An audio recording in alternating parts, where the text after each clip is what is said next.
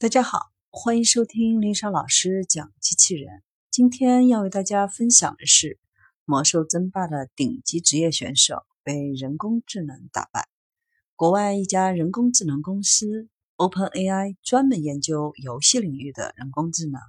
最近，他们的 OpenAI Five 就战胜了由五名顶尖人类魔兽争霸选手组成的小队。这是 AI 第二年。在官方国际赛事中战胜人类选手，AI 多次连杀。当然，这里的 AI 和我们平时玩游戏电脑 AI 是完全不同的。一般游戏中的 AI 其实都是靠各种作弊机制来和人类玩家来博弈，他们对地图、玩家的动态都能精准把握。如果和这种 AI 对战是没有实际意义的。这里的 AI 应该也和人类一样，并非全知全能。需要获取信息，采取相应策略，但是 AI 还是具有人类无法比拟的优势，那就是他们的反应速度非常快。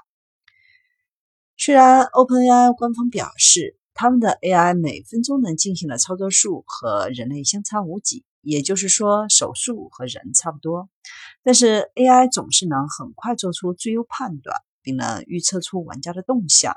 面对一些突发情况，AI 也丝毫不会慌张，能够当机立断。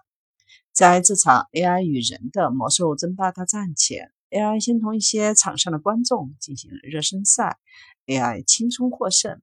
然后 AI 与五名职业选手进行比赛，前两局人类选手都被打败。第三局中，AI 的英雄由观众来选择，观众故意挑选了一些没有配合的英雄给 AI。果然，这一局 AI 就输给了人类选手。OpenAI File 官方的 CTO 表示，打赢魔兽争霸还不能证明 AI 的实力。他们下一个目标是只用大金刚手骨就玩通黑暗之魂。